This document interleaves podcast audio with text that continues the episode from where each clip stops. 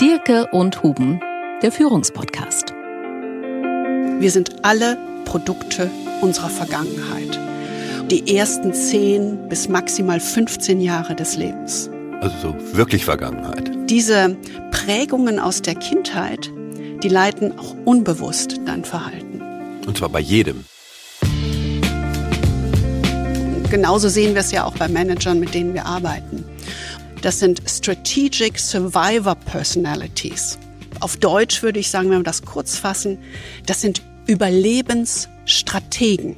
Überlebensstrategen oder diese Bully-Manager haben eine wirklich existenzielle Angst, sich ihren Ängsten zu stellen und damit den unsicheren Kern ihrer Persönlichkeit anzuerkennen. Was heißt das eigentlich, wenn solche Manager in einer hochkomplexen, hochinterdependenten Welt ja, ähm, agieren? Haben die eigentlich das richtige Rüstzeug? Sind das eigentlich die geeigneten Manager, die wir, deren Qualitäten wir heute ähm, im Management, in der Politik und auch in der Wirtschaft brauchen? Wenn man es auf einen Punkt bringt, würde man ja wirklich sagen können, Manager mit Angst schaffen Kulturen der Angst.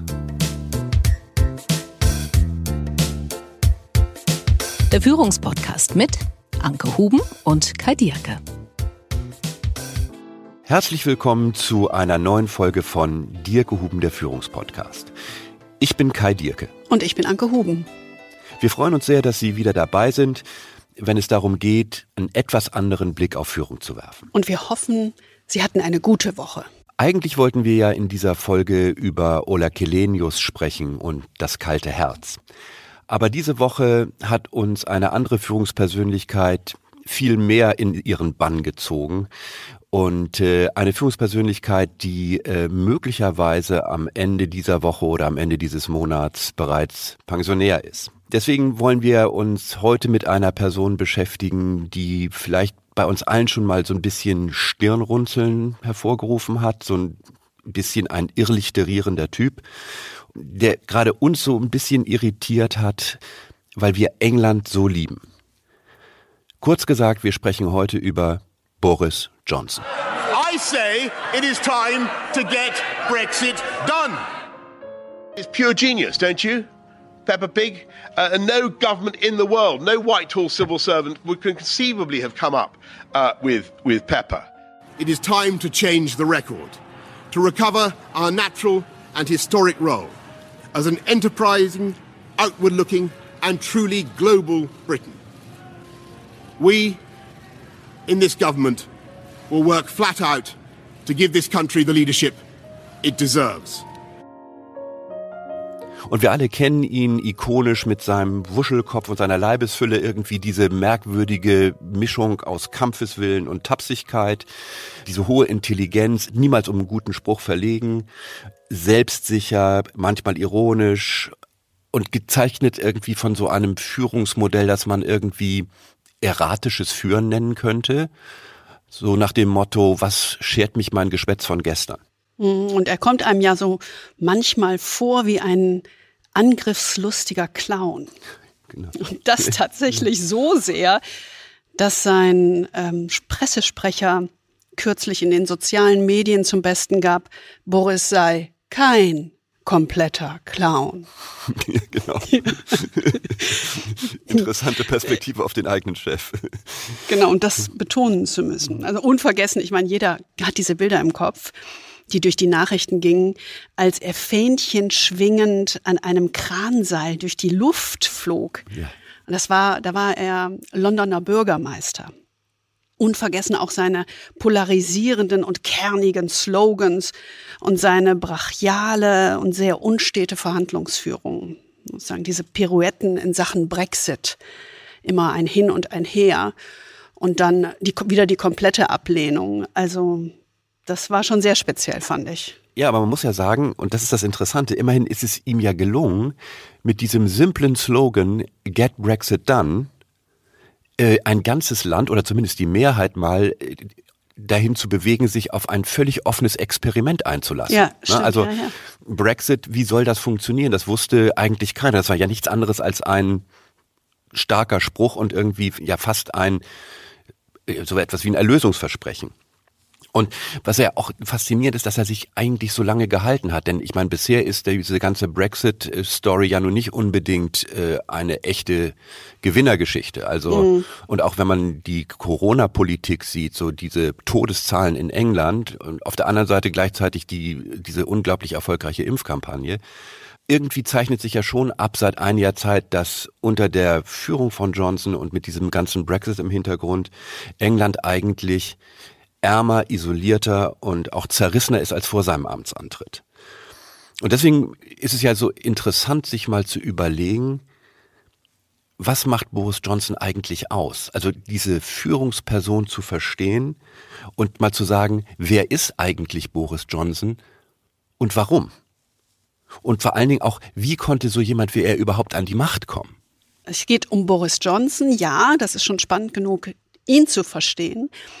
Aber das Spannende ist auch, dass wir ja Charaktere wie Boris Johnson durchaus im Management von Unternehmen antreffen. Ja, das stimmt. Das ist ja nicht ganz unähnlich von Manager, Charakteren und Profilen, mit denen wir zusammenarbeiten. Also wir wollen eigentlich anhand des Beispiels von Boris Johnson auch den Blick dafür schärfen, wie solche Persönlichkeiten im normalen Managementumfeld ticken, was sie ausmacht und warum sie so erfolgreich sein können. Deswegen achten Sie doch mal drauf, ob Sie Ähnlichkeiten erkennen mit Kollegen in Ihrem Umfeld.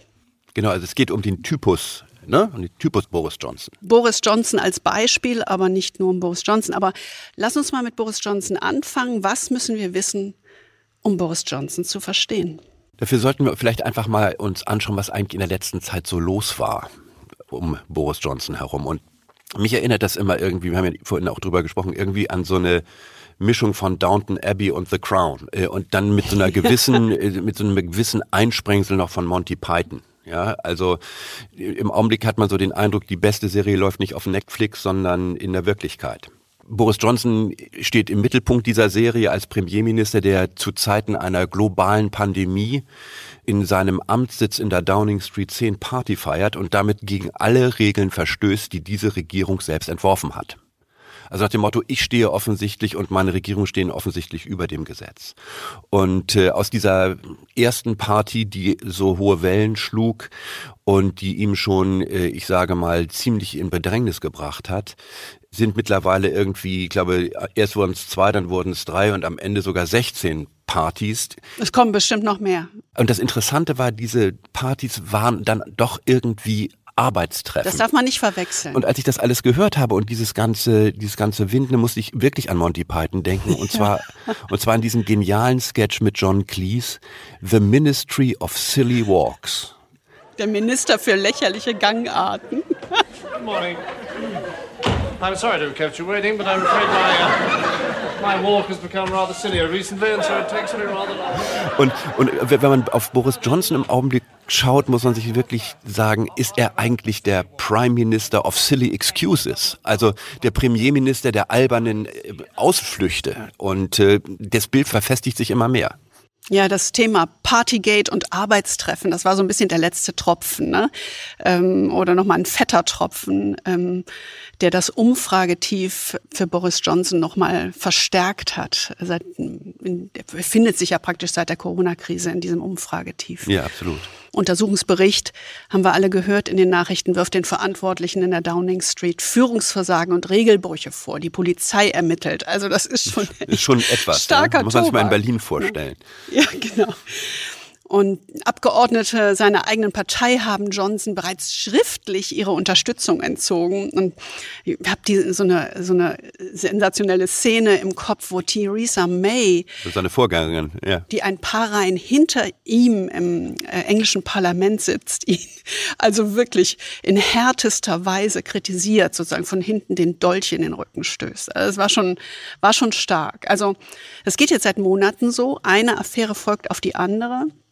Er hat eigentlich kaum Zeit zum Luftholen und ein Ende ist nicht in Sicht, so dass so auch selbst engste Verbündete sozusagen von der Fahne gehen, das sinkende Schiff verlassen, vier Rücktritte aus dem engsten Umfeld innerhalb weniger Tage jetzt jüngst. Seine Gegner wittern Blut. Ja, und wie ist die Zukunft? Mal sehen. Ja, also auf alle Fälle haben die Engländer ja ihr, im Prinzip ihr Votum äh, schon gemacht. Nicht im Sinne von einem Wahlvotum, aber wir wissen ja alle, die Engländer sind leidenschaftliche Wetter. Ja, also Wetten ist sozusagen der zweite Nationalsport neben dem Fußball. Und im Februar äh, standen die Wetten für Boris Johnson schon mal ziemlich schlecht. Also äh, die Buchmacher haben gesagt, so 80 Prozent derjenigen, die wetten bei ihnen, wetten darauf, dass äh, Boris Johnson als Premierminister das Jahr nicht überstehen wird. Ihn ficht das irgendwie gar nicht an. Also er gibt sich völlig unbeeindruckt und, und selbstbewusst. Also er hat jetzt gerade am letzten Wochenende, glaube ich, nochmal den schönen Satz geprägt, nur eine Panzerdivision könnte ihn aus der Downing Street vertreiben. Und diese Wortwahl ist natürlich super interessant, denn Panzerdivision ist natürlich eine Erfindung der Deutschen aus dem Zweiten Weltkrieg und mit dieser Wortwahl macht er natürlich eine interessante Verbindung, äh, nämlich er diffamiert damit seine Gegner, als würden sie mehr oder weniger an der Seite der Hunnen stehen. So, das ist ja dieses schöne alte Schimpfwort, das die Engländer im Krieg für die Deutschen geprägt haben. Oh, ja. Also so ja. dieses wirklich wieder so dieses Ich gegen alle. Ne? Das ist ein typisches Bild. Also die Situation ist klar. Die Frage steht im Raum und die wollen wir uns jetzt wirklich ganz konkret angucken. Was müssen wir wissen, um Boris Johnson zu verstehen? Mhm. Wer ist eigentlich dieser Boris Johnson? Was steckt in ihm drin?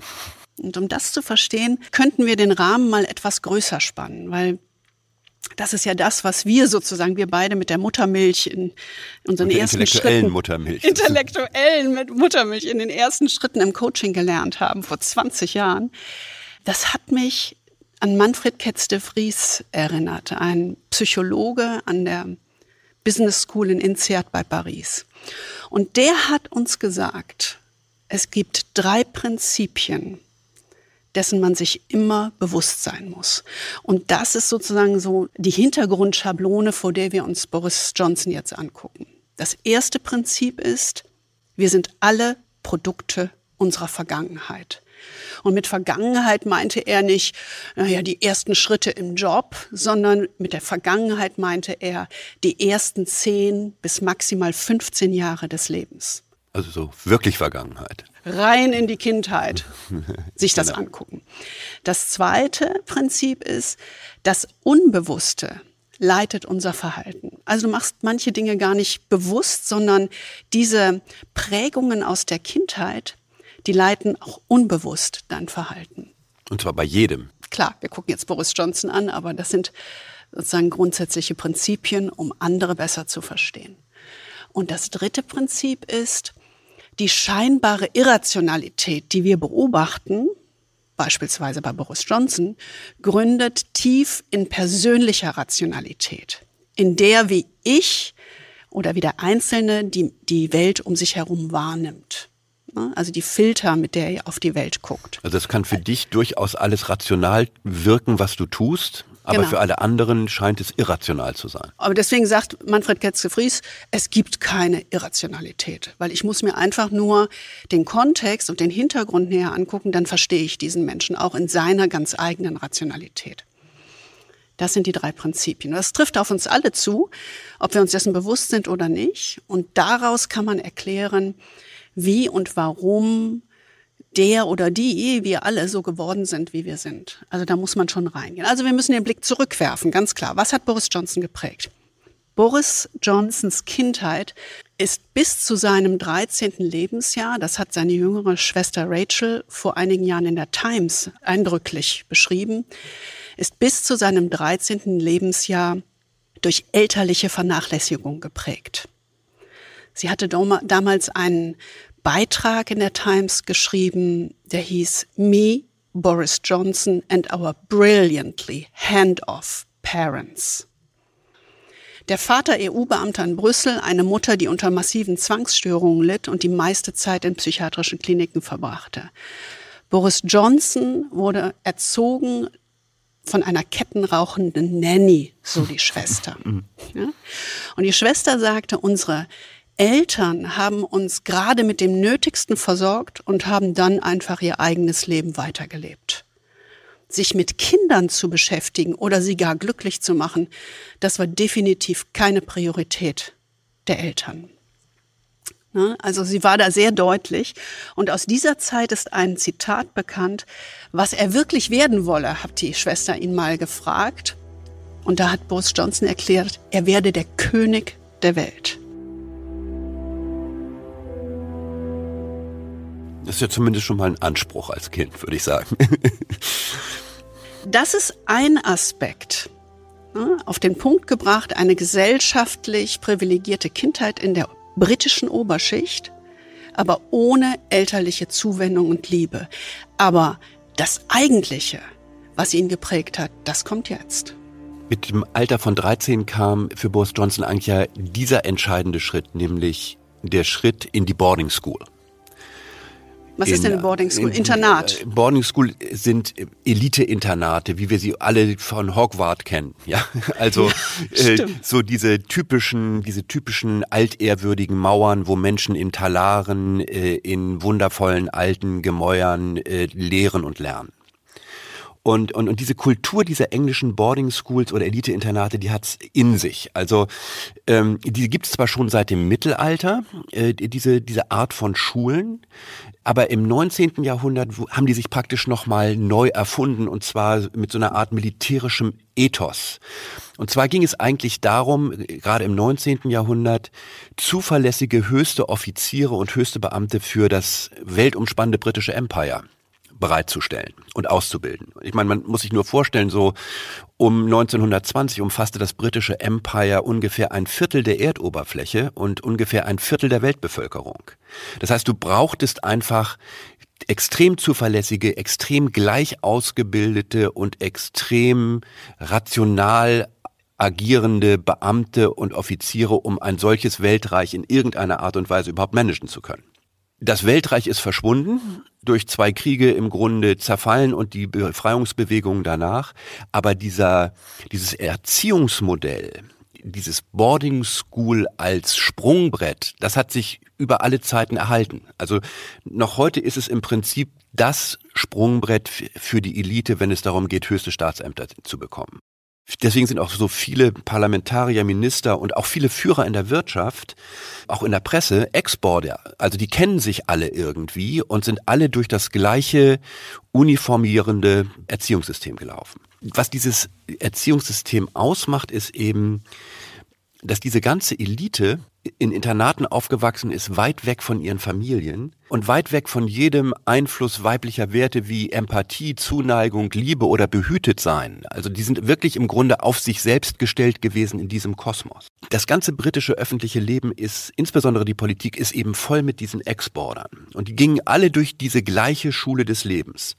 Und das ganz Interessante ist eben, dass dieser Standard der Boarding School noch heute der Goldstandard ist für gesellschaftliche Anerkennung. Gibt es überhaupt keine Kritik? Ich vermute schon, ne? Einer der bedeutendsten Kritiker ist John le Carré, der berühmte Autor von vermeintlichen Spionageromanen, ja. die aber in Wirklichkeit große Literatur sind und auch ja. diese, diese ja. besondere Charakteristik dieser Leute so, so eindringlich beschreiben. Also man muss John le Carré eigentlich als Sozialwissenschaftler lesen und nicht mhm. als, nicht als äh, Spionageromanautor. Mhm. Da diese Elite eben so dominant ist und alle durch diese Schule gegangen sind, wäre das ja so ein bisschen, ist das ja so ein bisschen wie das Diskutieren mit den Fröschen über die Trocken Trockenlegung ja, der stimmt, Tümpel. Ja. Wer will das schon? Ja. Also es ist im Gegenteil ganz anders. Es ist eher so, dass man sagt, dass selbst diejenigen, die keine Internatsschule besucht haben und es zu etwas gebracht haben, die versuchen so zu tun, als wären sie Boarding Schoolers. Das hörst du zum Beispiel an der Sprache, an der Art der Aussprache, dass man versucht, äh, sich in Gestus und Habitus dieser Boarding School Ideal anzunähern, auch wenn man gar nicht da gewesen ist. Ähm, und vor allen Dingen versucht eben, versuchen eben die, die nicht da gewesen sind, ihre Kinder auf diese Boarding Schools zu bringen, nach dem Motto, meine Kinder sollen es mal besser haben. Denn der Besuch dieser Boarding Schools wie Eton, Oxford und so weiter, also Eton in der ersten Stufe und diese Boarding Schools der ersten Stufe und hinterher dann Oxford und Cambridge und so weiter, das ist natürlich der sicherste, ja sozusagen der Königsweg, um die ganze Familie dann in diesem ja noch sehr stark von Klassensystem geprägten Gesellschaft aufsteigen zu lassen. Jetzt kann man ja sagen, Boarding Schools, England, boah, ja. Ja, das ist ein persönliches Einzelschicksal, aber ähm, das betrifft ja eigentlich mich nicht. weil wir gesagt haben, wir gucken uns auch sozusagen Manager an, die in diesem oder in einem ähnlichen Umfeld groß geworden sind. Und was unsere Erfahrung ist, dass diese Spuren der Vergangenheit, die in einem Ex-Border wie dem britischen Premier Boris Johnson oder auch seinem, einem seiner Vorgänger David Cameron klar zu sehen sind, die gehen weit über diese speziellen Elite-Internate hinaus. Also solche Spuren können überall dort entstehen, wo Kinder in einem System bar jeder Zuneigung und Emotionen groß werden. Egal ob im Familien- oder im Schulkontext. Das kann dir ja überall passieren. Ne? Also es ist, ganz ähnliche Systeme können auch außerhalb der Boarding School sich entwickeln. Genau, das ist praktisch die reine Form, ist die Boarding School. Ne? Also wie, wie funktionieren eigentlich solche Systeme? Und das ist schon spannend. Also solche Systeme sind Systeme, die Druck aufbauen, die höchste Ansprüche setzen und zum Funktionieren erziehen. Das ist wie Dressur eigentlich. Kinder in diesen Systemen wachsen quasi in Institutionen auf, in denen alles verregelt ist und in denen sie ihre Gefühle nicht zeigen können und dürfen. Sie sind in diesen Systemen ständig von Gleichaltrigen umgeben, die ebenso verängstigt sind und dadurch auf der Suche nach einem Sündenbock sind, die also jedes Anzeichen von Verletzlichkeit bei den anderen aufspüren und ausnutzen. Und dieser ständige soziale Druck von Gleichaltrigen trichtert dir ein, es gibt hier keinen sicheren Platz. Sieh zu, dass du überlebst. Das ist einfach ein brutales System. Ne? Bei mir kommt jetzt eine Erinnerung hoch. Ich bin nun nicht in einem solchen System aufgewachsen, habe aber am Rande in meiner Kindheit ähnliche Erfahrungen gemacht. Und ich habe dieses Gefühl, dass Gruppen gefährlich sind, mein ganzes Leben lang gehabt. Mhm. Also ich erinnere mich noch an Insert, genau dieses, diese erste Erfahrung vor 20 Jahren mit Manfred Getze-Fries, wo er fragte, wie nehmt ihr denn die Gruppe hier wahr? Da waren so 20 Leute und alle sagten, oh, das ist so toll. Ach, das ist so schön, sich auszutauschen. Das ist so, so, ach, wir denken alle so gleich. Und die waren alle irgendwie so im euphorisch, Himmel. Ist, ja. ja. im Himmel ist Jahrmarkt, mhm. euphorisch, fanden das alle ganz toll. Und ich saß da nur und dachte, Gott, wenn ich jetzt an die Reihe komme. Okay, ich sag jetzt, wie ich es denke. Und dann habe ich gesagt, this is a bunch of lions. Also, ihr seid hier ein Rudel von Löwen, ja? Also, sorry, ich sehe euch so. Ähm, und das ist dieses, dieses Bunch of Lines, das ist genau auch dieses System in diesen Boarding Schools oder in diesen lieblosen Umgebungen, in denen man aufwächst. Das prägt einen. Und wer so aufwächst, der kann gar nicht anders als machiavellistisch denken und versuchen, immer einen Schritt voraus zu sein, sich möglichst aus Schwierigkeiten heraushalten, Gefahren vorhersehen. Und dieses vorgetäuschte Selbst, das sie nach außen darstellen, dieses Selbstbewusstsein immer weiter zu stärken. Ne? Manchmal zurückhalten, manchmal schikanös gegenüber anderen. Aber die entwickeln, wenn du so über Jahre geprägt bist, entwickelst du eine Persönlichkeit, die zum Herrschen geboren ist, aber immer auch irgendwie auf der Flucht ist. Ja, also so born to run sozusagen. Ne? Ja.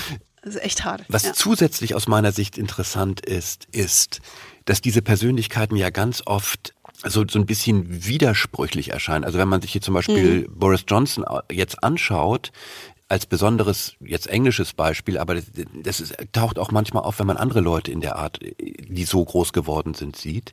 Das ist so eine ganz merkwürdige Erscheinung wie so ein übergroßer Schuljunge. Weißt du, also wenn man Boris Johnson mit seinem wirren Kopf und sein, seiner ja, immer irgendwie, seinem Gesichtsausdruck, der immer irgendwie zwischen äh, Begeisterung und Entrüstung irgendwie so oszilliert. Ja, oder so überrascht, so hoch. Also es wirkt alles immer irgendwie so ein bisschen merkwürdig, so, so ja, unreif. improvisiert. Ja, ja so, so wie, unreif. Ne? Ach, so. Ja, da fällt mir auch noch was ein. So ja, genau, ja. genau. Und, und wie gesagt, dadurch hat er eben so ein bisschen dieses Image, so dieses übergroßen Schuljungen. Mhm. Und, und das stimmt eben auch irgendwie, denn in diesen, in diesen Systemen entwickeln diese Boarding School Absolventen eben so eine Tendenz irgendwie so inkongruent jung zu bleiben. Also das ist so ein, so ein, es gibt so diesen von von Karl Gustav Jung gibt es diesen Begriff aus der Psychologie, äh, den Begriff pur aternus Komplex. Also diesen Komplex ewig jung bleiben zu müssen. Und das ist so ein bisschen so so ein erwachsener Mensch, dessen emotionales Leben auf dieser jugendlichen Ebene stehen geblieben ist.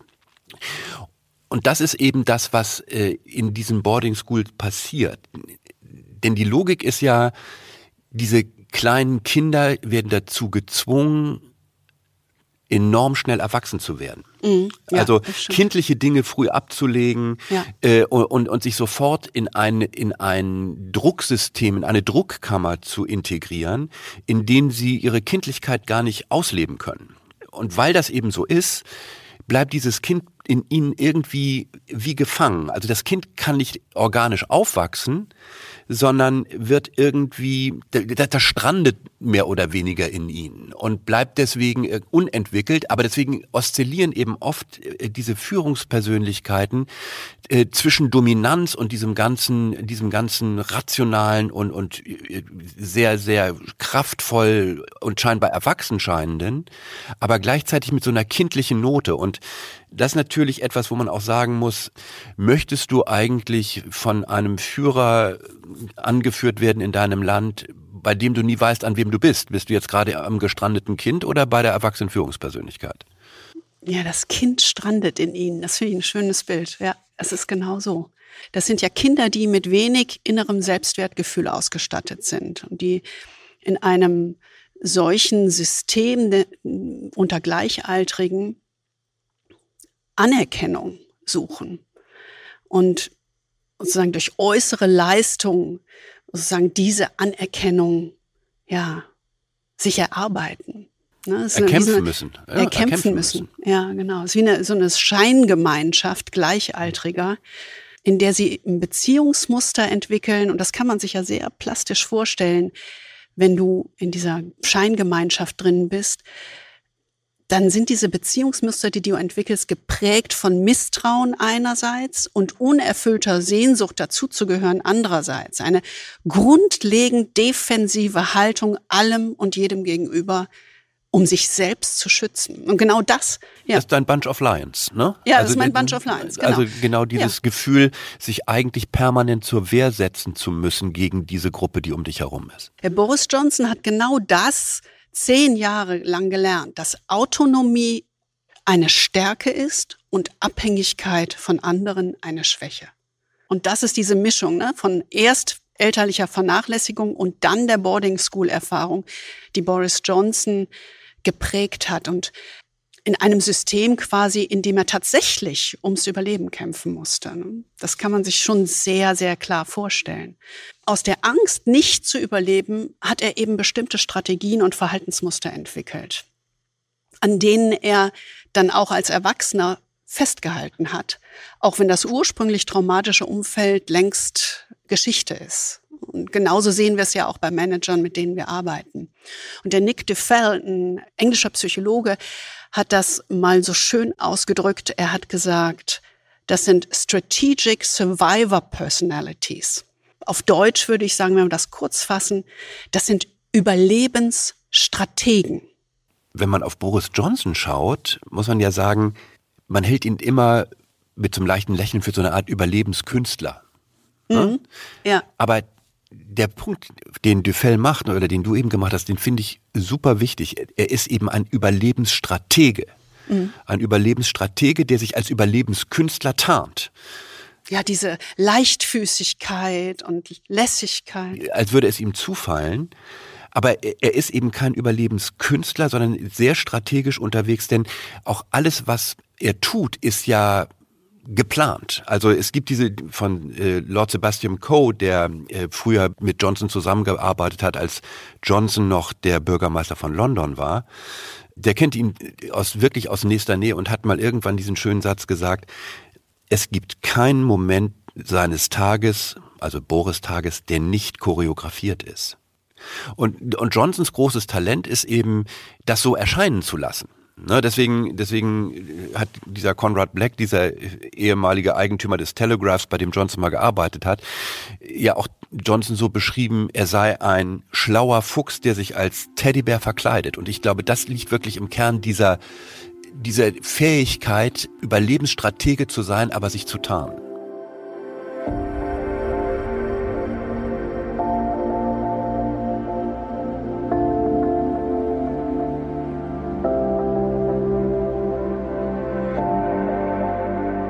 Für uns sind, wir haben das ja so ein bisschen rauskristallisiert, eigentlich drei Muster entscheidend. Vielleicht gibt es noch andere, aber diese drei, die stehen so im Fokus. Und das erste Verhaltensmuster in dieser Überlebensstrategie ist ganz klar Angriff als beste Verteidigung. Ne? Also Ziel ist, um jeden Preis zu überleben. Und die sofortige Aggression als beste Form der Verteidigung ist eins der, der Hauptmuster, die wir dort sehen. Das heißt, unter Stress kann ein Überlebensstratege sehr schnell überreagieren, weil er ähm, ganz schnell in so einen Flucht- oder Kampf, also Flight- oder Fight-Mechanismus kommt. Und nach dem Motto, dann ist das logische Denken ausgesetzt und das limbische System springt das sofort Reptilienhirn rein. springt an. Urzeitengehirn, ne, als wir Genau. noch Mammuts und äh, Säbelzahntiger hatten und uns verteidigen mussten. Das springt sofort an und ich reagiere sozusagen instinktiv, intuitiv in diesem ja, Amygdala-Hirn, in diesem Urgehirn, ähm, Urteil des Gehirns, ähm, mit einem Flight- oder Fight-Mechanismus. Also entweder abhauen oder kämpfen. Wenn dieser Persönlichkeitstyp spürt, dass sein Überleben bedroht ist, dann reagiert er sofort mit Aggression, häufig auch mit Bullying. Ja, im Management sehen wir das ganz häufig, dass Manager, die, die sich ähm, sagen, bedroht fühlen, also ist ja deren Wahrnehmung, obwohl sie das vielleicht gar nicht sind, reagieren ganz schnell mit Bullying, anstatt mit Ruhe, Neugier oder vielleicht auch mal Selbstreflexion ähm, zu reagieren. Ne? es muss ja gar nicht das Überleben wirklich bedroht sein. Ne? Es, ist, es ist ja jede Art von Bedrohung wird ja sofort dann auch übersteigert. Nachher kommen wir ja noch auf ein zweites Merkmal, dieses, diese Haltung des Auserwähltseins oder diese Denke des Auserwähltseins. Und wenn du das damit koppelst, dann kann sich ein Überlebensstratege unglaublich schwer vorstellen, dass das Problem an ihm selbst liegen könnte. Also wir sagen das ja immer so schön, es gibt keinerlei Ich in der Problemdefinition und damit auch nicht in der Problemlösung. Hat alles nichts mit mir zu tun. Das erinnert mich absolut an, an dieses. Ja, du Beispiel. hattest doch mal. Ja, ich hatte den, den Robert. Du hattest doch einen Ex-Border. Ja, ich hatte, ich hatte wirklich einen Ex-Border. Also ich habe das erst im, im Nachhinein äh, erfahren. Aber das war wirklich in einem, in einem großen internationalen Konzern. Äh, Und Robert war ein Ex-Border. Ähm, Wie gesagt, ich wusste das am Anfang nicht. Aber was ich wusste von Robert war, dass er von allen Kollegen als völlig unbewegliche, aggressive Kraft irgendwie beschrieben wurde. Also das war, das war jemand, der war in einem, in einem Führungsteam und das ganze Führungsteam wurde eigentlich überschattet davon, dass man keine sinnhafte Diskussion mit Robert führen konnte, äh, wenn es darum ging, dass er in irgendeiner Art und Weise inhaltliche äh, Kompromisse schließen musste oder sich in irgendeiner Weise in einen, in einen gemeinsamen Konsens einfügen musste ähm, oder in irgendeiner Art und Weise mit ihm sich auch in so eine Art Win-Win-Situation äh, hineinbegeben muss, sondern der, der Robert war immer derjenige, der nicht weicht, egal worum es ging. Also völlig intellektuell unbeweglich, aggressiv und vor allen Dingen immer in dem Modus unterwegs, ich muss gewinnen, ich muss die Oberhand behalten, egal worum es geht.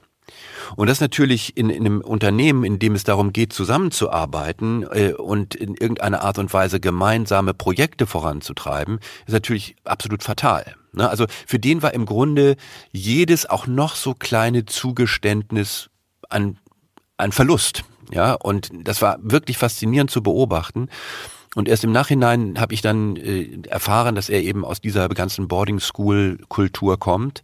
Und das erklärt natürlich einen großen Teil dieser, dieser Verhaltensweisen. Und um das dann eben auch zu verstehen und um es eben in gewisser Weise auch vielleicht abzumildern, muss man einfach verstehen, dass hinter diesen Bullying-Taktiken eben vor allen Dingen Angst und tiefe Unsicherheit stehen. Und das merkt man ihm auch an, wenn man ihn ansah. So im Grunde so eine, wie soll ich sagen, so eine Art charakterliche Zerbrechlichkeit. Diese Bully-Manager, die haben Angst und sie verbreiten um sich Angst als Vorne-Verteidigung, damit sie die Oberhand behalten. Also ich weiß noch in meinen, einem meiner ersten Gespräche war ich mit Robert und sagte, ja, wir müssen jetzt mal miteinander sprechen. Es gibt diese Thematik, äh, dass Kollegen von Ihnen wahrnehmen, dass es sehr, sehr schwer ist, mit Ihnen zu verhandeln und äh, irgendwie zu Kompromissen zu kommen. Und äh, Robert sagte nur, Kai, I totally disagree. Ja? So, so und, dann, stehst du erstmal sozusagen mit der Rücken, mit dem Rücken zur Wand und sagst ja, wie? Ähm, jetzt muss ich ihm erklären, ne? So, also ja, diese, weil aber, das so alles so offensichtlich war. Genau, Jeder sagt also es ist das, aber ja. einfach sozusagen voll erstmal sozusagen Punch on the nose nach dem Ja. Motto, äh, ich sehe sehe es völlig anders. Ja. Und und das ist eben genau dieses immer die Oberhand und immer in der Kontrolle sein wollen, äh, weil die natürlich früh gelernt haben, dass jedes kleine Zeichen von Verletzlichkeit oder Schwäche von anderen ausgenutzt wird. Ne? Deswegen übt dieses Bullying eben so auch so eine, so eine furchtbare Kraft auf andere aus. Und es unterliegt eben dieser, dieser merkwürdigen, aber konsequenten inneren Logik, die sagt, Verletzlichkeit ist Schwäche und ich habe eine tief empfundene Angst, dass diese Schwäche unter, unter nicht kontrollierbaren oder unter feindlichen Bedingungen zu meiner eigenen Vernichtung führt. Na, das, deswegen kann man so sagen, so diese Überlebensstrategen oder diese Bully-Manager oder Bully-Politiker haben eine wirklich existenzielle Angst, sich ihren Ängsten zu stellen und damit den unsicheren Kern ihrer Persönlichkeit anzuerkennen. Die spalten diese Angst völlig ab, denn unbewusst haben sie Angst vor der Angst sozusagen. Wenn sie, wenn sie diese Büchse der Pandora öffnen und sich mit sich selbst befassen und versuchen, durch Reflexion sich selber zu verstehen, dann haben sie Angst davor, sich dadurch selbst zu vernichten. Und das macht eben das Arbeiten mit denen so unglaublich schwierig. Mhm. Es kommen Bilder wieder hoch von einem Coaching eines Managers in einem DAX-Konzern. Da hatte der CEO, Vorstandsvorsitzende, zu ihm gesagt, weißt du, du bist kulturell nicht tragbar. Mhm. Du musst mal gecoacht werden, so nach dem Motto. Ne? Auch ein schönes Das- Mandat. Auch ganz, ganz toll. Da reißt sich jeder drum. Also Shotgun-Coaching. Shotgun-Coaching, genau. Äh, Da reißt sich wirklich jeder drum. Und also er wusste genau, der CEO hat das zu ihm gesagt und jetzt sollte ich mal mein Glück versuchen. Und ich nenne ihn mal Peter, ne? hat natürlich einen anderen Namen. Deiner hatte ja auch einen anderen Namen. Ne? Wir verwenden ja nie Klarnamen. Peter hatte eine in ganz anderer Weise, nicht Boarding School Erfahrung, aber ähm, elterliche Vernachlässigung und Mobbing in der Schule. Hatte eine Hi- Historie, die ihn sein gesamtes Managementleben lang geprägt hat. Äh, und der ist da nicht rausgekommen. Es war sehr, sehr schwer. Also, was er machte, ähm, ich erinnere mich noch an diese erste Sitzung. Da hat er mit allen Mitteln versucht, anzugreifen. Jetzt dauerte, ich erinnere mich, das dauerte vier Stunden, hast du erzählt, oder? Es war echt anstrengend. Und, und ich bin da nicht gewichen und habe sozusagen ne, immer wieder rein, sozusagen neu angefangen, ähm, bis er dann ganz langsam ähm, verstanden hat, dass er hier nicht gewinnen kann. Ne? Also nicht, wenn er angreift, sondern dass ich ihm eigentlich Gutes will, damit ich ihn stärker mache und besser mache in der Zusammenarbeit mit anderen. Er konnte ums Verrecken nicht verlieren, benimmt sich wie die Axt im Walde, ist brutal vernichtend, zeigt vor aller Augen, dass andere intellektuell nicht so stark sind wie er. Also einer nannte ihn Caligula, ja, also den Schreckenskaiser. Also es war wirklich. ich, ich meine, ich erinnere mich, Boah. wir haben ja damals drüber gesprochen, wo ich gesagt habe, wo ich, ich dachte so, viel Glück. Ja, weil Ja. es ist ja wirklich auch was, was Ja. man fast nicht gewinnen kann, so eine Situation. Ne? irgendwann hat er verstanden, dass er das so, ähm, dass er damit mit dieser Strategie, wo sich dann viele einschüchtern lassen würden, in diesem Coaching nicht, ja, nicht reüssieren könnte, nicht gewinnen konnte. Ne?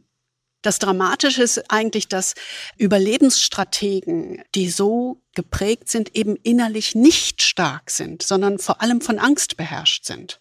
Also diese, diese schroffe Direktheit von Peter oder auch dieses raubeinige Poltern äh, dieses schuljungen Führers, nenne ich das jetzt mal, Boris Johnson, das wurzelt ja in einer Angst, ähm, bloßgestellt zu werden, ähm, geschwächt zu werden. Das ist ja, das ist ja eigentlich das Drama. Es ist genau das Gegenteil von dem, was sie tun. Und wenn wir, also auch mit Peter war das so in, in langen Gesprächen dann langsam hinter diese Fassade dieses Bully-Verhaltens schauen können, dann, dann sieht man da Furcht und Verunsicherung und eigentlich so eine Zerbrechlichkeit des Charakters. Bully-Manager haben Angst. Und das macht sie in ihrem Verhalten extrem polar. Also wenn, wenn kleinste Anzeichen wahrgenommen werden, dass ähm, eine Gefahr im Raum sein könnte, dann driften sie ganz schnell in angstgetriebenes, unkontrolliertes Verhalten ab, weil sie alles als Bedrohung interpretieren. Und um je stärker das Schutzbedürfnis, desto schärfer ist die Reaktion. Und bei Peter sah man das sehr, sehr klar. Damit setzen Überlebensstrategen oder Bully-Manager sich und ihr Umfeld dauerhaft unter Stress. Ne, das hat Folgen. Aber wenn wir nochmal auf, auf Boris Johnson gucken, unter dem äh, Aspekt, den du ja sozusagen als ersten Aspekt jetzt genannt hast, äh, dieses Angriff ist die beste Verteidigung. Dann kann man natürlich sagen, dieses ganze Get Brexit Done Thema, also in dieser Polarität, war natürlich ein typisches Manöver für so einen Überlebensstrategen. Maximalforderungen, äh, äh, keine Zugeständnisse, nicht irgendwie so eine Art Win-Win-Sicht auf die Dinge nach dem Motto, wie können wir das Beste für England oder für Großbritannien und Europa rausholen, sondern immer dieser polternde Auftritt, äh, eine Haltung, die eigentlich, hat man ja gesehen, diesen Chefunterhändler äh, Michel Barnier irgendwann fast in die Verzweiflung getrieben hat ähm, und auch nur Kopfschütteln hervorgerufen hat. Also dieses, dieses unbedingte, dieses Angreifen, selbst auf die Gefahren, dass einem alles um die Ohren fliegt, auf Deutsch gesagt, konnte man in diesen, in diesen Brexit-Verhandlungen ja extrem gut beobachten. Wenn man jetzt heute auf die Situation schaut, wo Boris in die Enge getrieben wird und er im Grunde um sein politisches Überleben kämpft, dann sieht man auch genau jetzt zum Beispiel in dieser Partygate-Affäre äh, dieses Muster Angriff ist beste Verteidigung, bloß kein Zentimeter zurückweichen irgendwie. Also erst versucht man, anstatt zu versuchen zu sagen, tut mir leid, war dumm, kommt nicht wieder vor, bedauere ich zutiefst. Nein, es geht erstmal darum, äh, diese, Arbe äh, diese Partys zu Arbeitstreffen umzudefinieren, was ja absurd ist geradezu. Und dann kommt noch so ein zusätzlicher Effekt hinzu, als nachdem jetzt diese ganze Partygate-Affäre immer mehr Dynamik aufgenommen hat und die, und, und, und die Bedrohung für Johnson eigentlich immer stärker wurde, geht er jetzt so in einen brutalen Angriffsmodus gegenüber dem Oppositionsführer, also von der Labour-Partei, den Keir Starmer. Ja, also der hat das ja immer wieder auf die Agenda gebracht. Und jetzt macht Johnson so ein Manöver, dass er auf einmal dem Starmer vorwirft, er hätte in seiner Zeit, als äh, äh, Starmer Staatsanwalt in London war, versäumt, äh, diesen pädophilen äh, äh, Jimmy Savile, diesen, diesen, Ach, diesen Moderator, BBC, ja. diesen, nicht, er hätte den, als er Staatsanwalt war, der, äh, hätte er den nicht ausreichend verfolgt. Ne? Also äh, und, und unterstellt ihm damit, dass er eigentlich ein Pädophilen davon hat kommen lassen. Und also zwar, irgendwas ausgraben aus der Vergangenheit, genau. was, was längst schon ad acta ist. Genau, also es ist ja schon ad acta. Dieser Vorwurf ist seit langem widerlegt. Aber er wird eben hervorgehoben und als bewusst gezielte Waffe, egal ob es jetzt wahr ist oder nicht, gegen, gegen diesen Kirstamer äh, eingesetzt. Und ich meine, damit hat natürlich der Johnson jetzt mittlerweile auch so eine Art rote Linie überschritten, denn äh, denn zum einen hat es dazu geführt, dass dieser Starmer jetzt irgendwie von einem Mob bedrängt wurde, die ihn als pädophilen Beschützer irgendwie äh, angeklagt haben. Und, und äh, Boris Johnson wurde dann gefragt, äh, er müsse sich doch jetzt dafür entschuldigen äh, nach diesen Vorkommnissen. Und Johnson weigert sich standhaft, sich für diese Äußerung zu entschuldigen. Und wie gesagt, damit ist diese rote Linie überschritten, denn mittlerweile fordern ihn ja auch äh, Mitglieder der eigenen äh, Partei, der Tories, auf, sich zu entschuldigen und sagen, das ist einfach inakzeptables Verhalten. Mhm. Also erstes Muster Angriff als beste Verteidigung, weil verlieren ist keine Option. ne? für Überlebensstrategen ähm, oder ja, Manager, die man von außen als Bully-Manager bezeichnen würde. Das zweite Muster ist eine Abspaltung von Emotionen. Überlebensstrategen, die in diesem Umfeld groß werden, lernen, sich von ihren Gefühlen und Ängsten abzukoppeln, um überleben zu können. Das ist wie so ein Einkapseln. Das heißt aber eben nicht, wenn sie diese Emotionen einkapseln, dass sie keine haben, mhm. ne, sondern sie haben nur keine Kontrolle darüber. Mhm. Im Kern dieser ganzen Überzeugung steht ja etwas, was wir irgendwo alle gelernt haben, dieses rationale Weltbild. Also sozusagen die Errungenschaft irgendwie der westlichen Zivilisation, dass alles irgendwie rational und logisch begründbar sein muss. Und auch mein Handeln irgendwie rational und logisch begründbar sein muss. Jeder Politiker, jeder Wirtschaftsführer würde immer sagen, Emotionen dürfen keinen Einfluss auf meine Entscheidung haben. Äh, und weil das eben so ist, weil wir in diesem rationalen Ideal groß geworden sind und in England eben nochmal in ganz besonders scharfer Form, werden Emotionen eigentlich als irrational geächtet und verdrängt oder wie du sagst, auch eingekapselt. Ne? Und natürlich nützt dieser Rationalismus seinen Vertretern auf der einen Seite, weil sie in gewisser Weise diesem Ideal entsprechen, aber auf lange Sicht führt das zu einer Schwäche, denn gerade in dieser extremen und exzessiven Form, wie das, wie das in den englischen Boarding Schools gelehrt wird, führt es zu einem tiefgreifenden psychologischen Problem.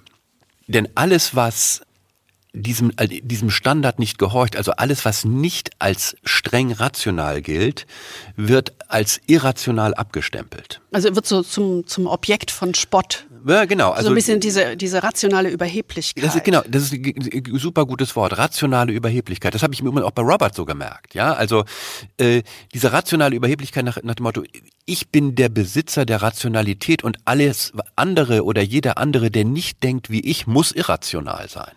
Mhm. Ne? Und, äh, und alles, es kann alles möglich, ist irrational. Emotionen sind irrational, Frauen sind irrational, Kinder, Ausländer, indigene Völker, alles Mögliche äh, kann irrational sein. Und wie gesagt, wird damit irgendwie, so wie du es gesagt hast, so ein Objekt von Spott und Ablehnung. In der Folge ist es dann so, dass sich dieses abgelehnte Irrationale zum Objekt von Angst verändert. Also weil es ist das andere von mir, das bedroht mich irgendwie. Mhm. Und in der Folge kommt es das, dann eben. Ja, das, was mich schwächt. Dass es mich mhm. schwächt. Und, und weil es mich schwächt und weil ich es ablehne, äh, gibt es dann diesen psychologischen Mechanismus, wenn ich meine Angst beherrschen will, dann muss ich auch das Objekt beherrschen, was mir Angst macht. Mhm. Und das ist eben dieser Mechanismus, den man Abspaltung oder Dissoziation nennt in der Psychologie. Das ist ja so mehr oder weniger die Massenvernichtungswaffe unseres Gehirns gegen alles, was uns innerlich bedroht. Also die Abspaltung der Gefühle, die Abspaltung all dessen, was wir nicht als rational, sondern als irrational ansehen. Mhm. Das, das, das Verrückte ist ja, dass gerade diese ähm, dieses Leugnen von Ängsten oder kenne, Angst kenne ich nicht, dass das umso stärker dazu führt, dass das dein Handeln beherrscht. Ne? Also ich kann es leugnen, aber es ist nach wie vor da und es schlägt mit Wucht zurück. Und unkontrolliert dann, ne? Ja, ich weiß noch, dass der, der Peter wurde so, apropos Abkopplung von, von, von Gefühlen, der wurde als maschinenhaft beschrieben. Ähm, rein rational, keine Emotion, kalt, kein persönliches Wort. Also einer hat gesagt, das muss man aushalten können. Das unkontrollierte Angriffsverhalten und dieses völlige Fehlen von, ich nenne das jetzt mal emotionaler Intelligenz, also mit emotional, äh, mit Emotionen wirklich auch umzugehen, eines Exporters wie Boris Johnson, all das könnten wir ja eigentlich weglächeln ne, und sagen, ach, so ist er halt. Ach, guck, er hat doch so einen Wuschelkopf. Ist ja auch irgendwie ganz nett und cool und so. Aber es gibt irgendwie ein Problem. Britische Psychotherapeuten würden sagen, he's not in treatment. He's in power and acting out. Also er ist nicht in Behandlung, ja, sondern er steht in der Verantwortung. Und lebt das auch. Ja, du hast also die zwei Muster Angriff als beste Verteidigung. Das zweite war Abspaltung von Emotionen. Und du hast ein drittes Muster, so eine Haltung des Auserwähltseins. Und das gilt definitiv sehr speziell für Ex-Border. Ne, das ist irgendwie so im Herzstück, ein britisches Phänomen, Herzstück der Boarding-Kultur. Ähm, dieses auf Rationalität übertrainierte Gehirn, das sich abwenden von zwischenmenschlicher Emotion. Das geht ja einher damit, dass du die Fehler nicht bei dir siehst, sondern du bist ja sozusagen intellektuell überlegen, rational überlegen.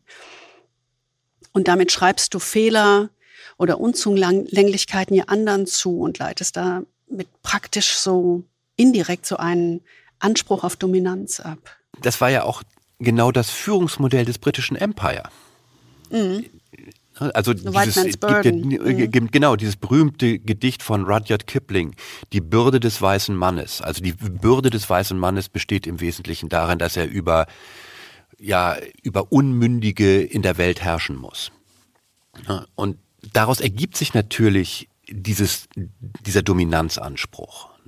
Und dass Großbritannien sich eigentlich innerlich niemals als einer von vielen gleichberechtigten Partnern an irgendeinem Gemeinschaftsprojekt wie Europa beteiligen kann.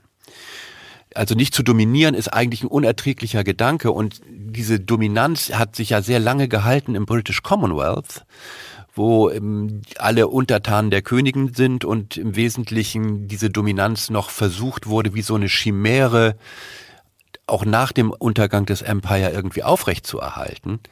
Aber das funktioniert natürlich niemals, wenn du mit lauter gleichberechtigten Partnern in Europa, jetzt 27, um einen Tisch sitzen musst. Das kannst du nicht dominieren. Und das passt natürlich überhaupt nicht in diese Selbstwahrnehmung das ist dieser britische Elitismus. Ne? Also der, der kann eben nicht von eigenen Interessen abstrahieren und sagen, es gibt noch andere, sondern der kann niemals dieses Gesamtbild wahrnehmen und ist immer auf eine ganz enge Wahrnehmung der eigenen Interessen fokussiert. Ja, dieser Elitismus.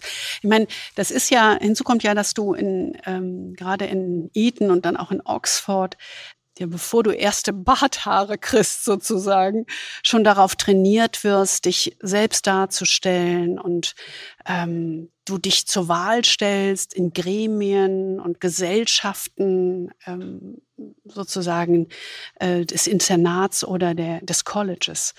Dieser exklusive Club Pop in Eton ist ja so ein Inbegriff einer solcher, solchen Junior-Clique des Establishments. Ne?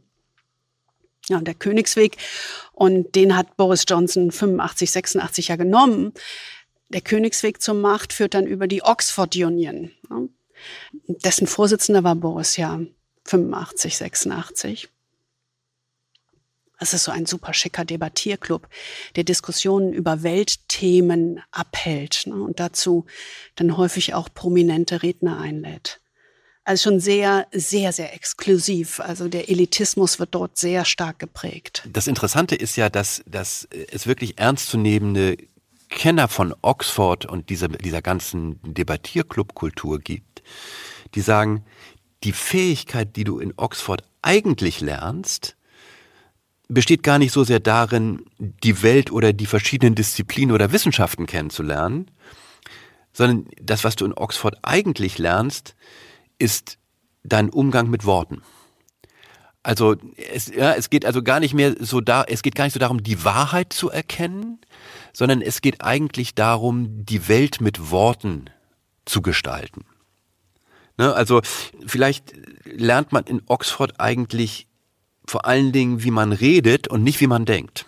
Das ist natürlich zugespitzt, aber es ist natürlich diese Debattenkultur und dieses öffentliche Reden spielt natürlich eine unglaubliche Rolle, gerade in Großbritannien.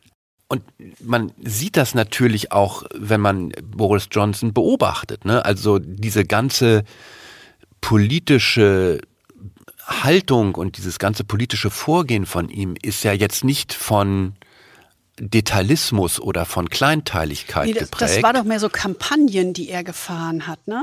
So coole genau, also, Begriffe. Also man, genau, also man muss sich, man muss sich nur einfach mal das, den Kontrast Scholz und Johnson vorstellen. Äh, aber so Johnson stand immer für diese großen Begriffe, ja, die die Menschen begeisterten. Also get Brexit done und get Brexit done wiederholt bis zum allgemeinen Überfluss.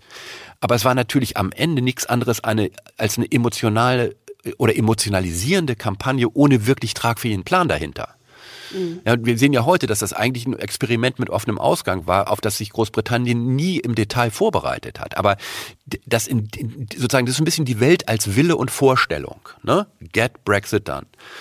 Oder das gleiche gilt für diesen anderen Slogan, den er dann mit Get Brexit done verbunden hat, die sogenannte Leveling Up. Also das Heraufheben. Und es ging ja im Wesentlichen darum, diese unglaublichen Summen, die man angeblich dadurch einspart, dass man jetzt nicht mehr nach Europa zahlen muss, dazu zu nutzen, ähm, Gebiete in England, die unterentwickelt waren, systematisch äh, aufzubauen. Also so ein bisschen das Modell blühende Landschaften.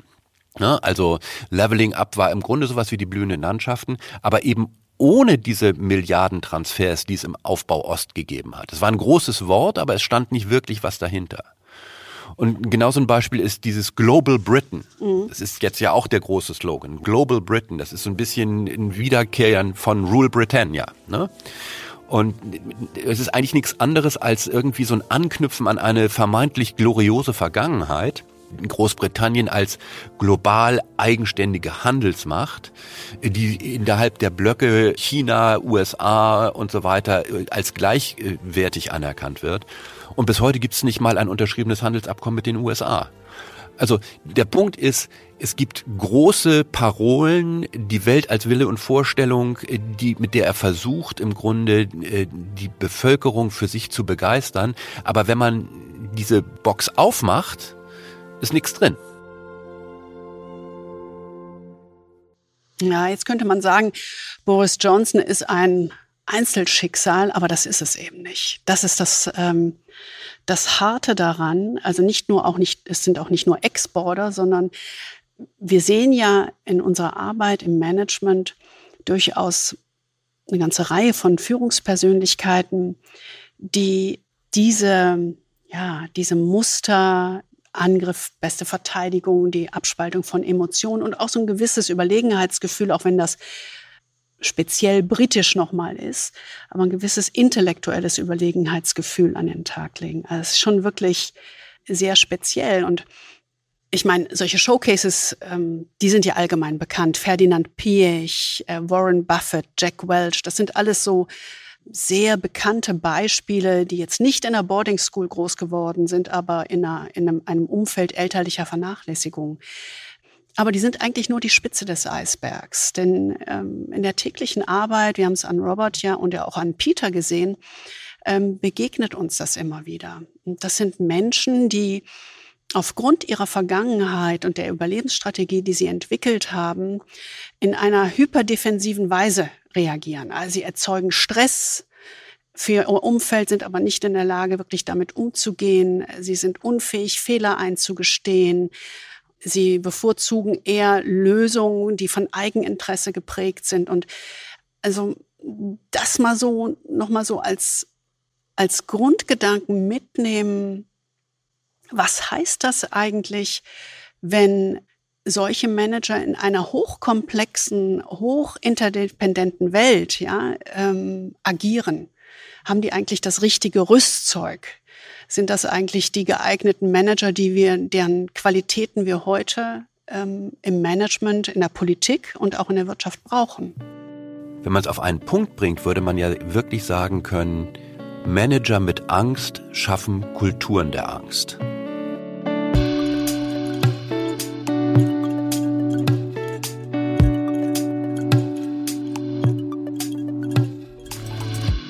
Das Problem bei diesen Managern ist eben, dass diese Haltung eben nicht in diese Welt passt. Ne? Also wir leben in einer Welt, die voller Unterschiede ist, voller Komplexität äh, und der man im Grunde nur durch Verbundenheit und Zusammenarbeit in irgendeiner Art und Weise weiterkommt. Also dieser enge Blick auf den eigenen Vorteil und auf das eigene Überleben, der kann einfach nicht nach vorne führen.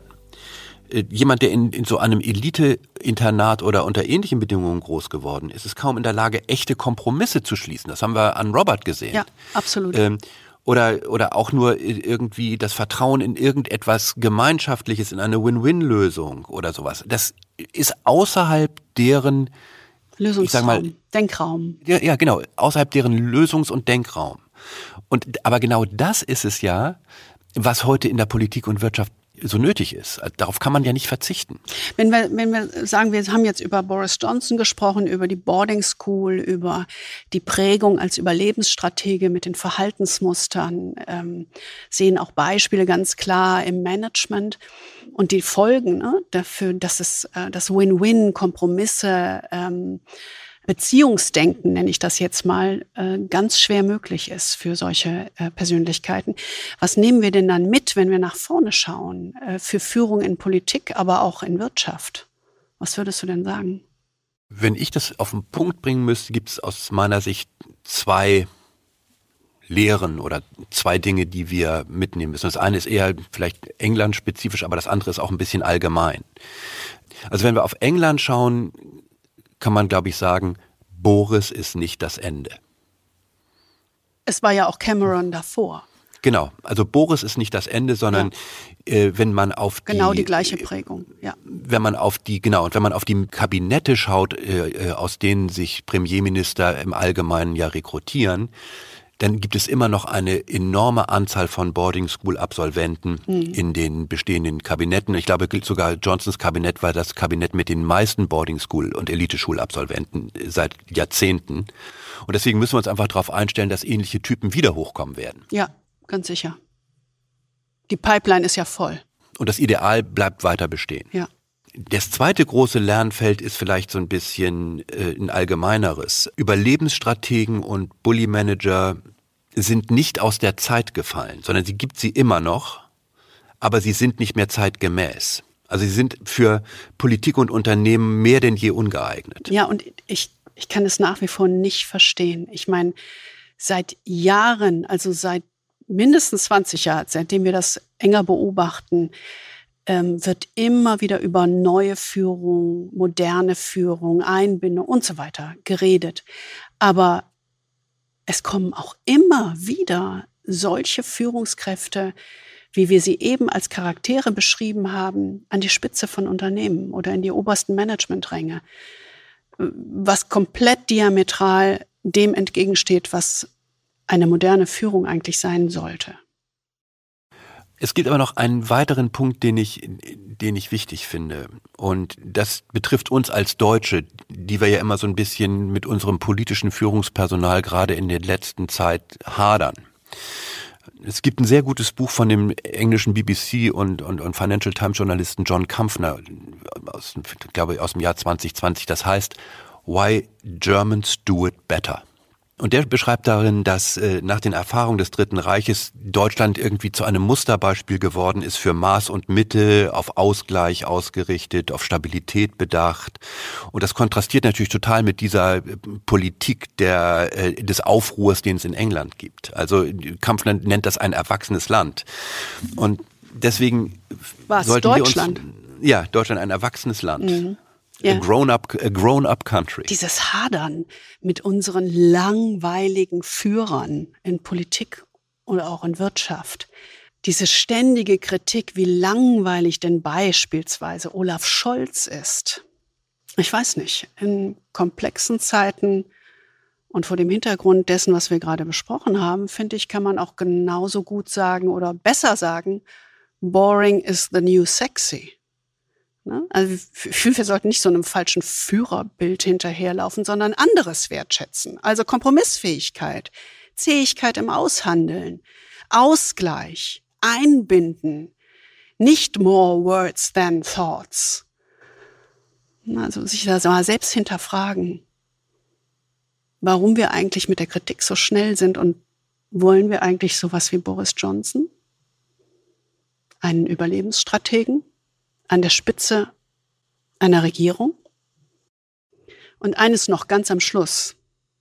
Es ist ein wunderbares und notwendiges Faktum politischer Biologie, dass wir nie wissen, wann unsere Stunde geschlagen hat. Lange nachdem für jedermann ersichtlich ist, dass wir erledigt sind, glauben wir weiterhin an unsere Pflicht, mit festgekrallten Fingernägeln an den Vorteilen und Privilegien unseres Amtes festzuhalten. Wir machen uns vor, wir müssten bleiben, weil wir die Menschen nicht im Stich lassen dürften. Die Zeilen wurden 2006 geschrieben, am Ende der Amtszeit von Tony Blair. Der Autor? Der Chefredakteur des Spectator. Boris Johnson.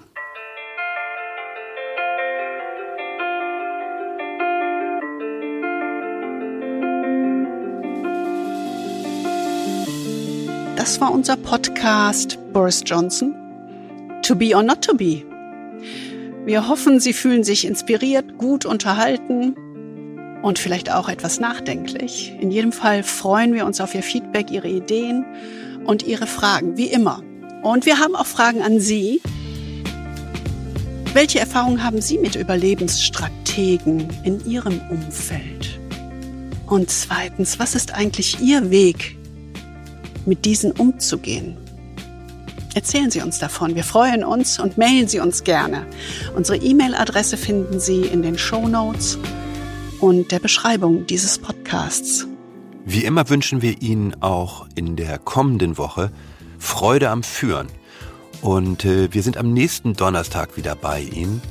Dann geht es um Ola Kelenius. Diesmal wirklich.